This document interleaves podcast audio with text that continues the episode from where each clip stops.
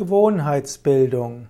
Die Bildung von guten Gewohnheiten ist ein wichtiger Aspekt eines gesunden Lebens. Das, was man nicht gewöhnt ist, das ist irgendwo schwierig. Aber man kann gute Gewohnheiten bilden. Und es zeigt sich zum Beispiel, wenn man etwas einen Monat lang gemacht hat, dann gibt es eine Neigung, das fortzuführen.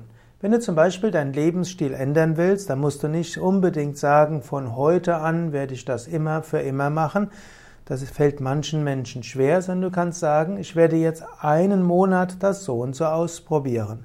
Und wenn du etwas einen Monat lang ausprobieren hast, dann wirst du anschließend diese gute Gewohnheit weiter beibehalten. In diesem Sinne ist es zum Beispiel gut, dir zu sagen, ich gehe einen Monat lang einmal die Woche zum Yogakurs und mache ansonsten jeden Tag fünf bis 15 Minuten Yoga-Übungen. Wenn du das mal so einen Monat gemacht hast, dann wird es dir gut gehen. Oder ich bin ja von Yoga Vidya und wir haben zum Beispiel vierwöchige Yogalehrerausbildungen. Wer vier Wochen am Stück eine Yogalehrerausbildung macht, der hat nachher eine gesunde Gewohnheit bekommen, mehrere gesunde Gewohnheiten. Eben zum Beispiel gesunde Essgewohnheiten, Yoga-Übungen täglich zu machen, Meditation zu machen und sich einfach gut zu fühlen. Selbst eine gute Stimmung ist bis zu einem gewissen Grad auch eine Frage der Gewohnheitsbildung.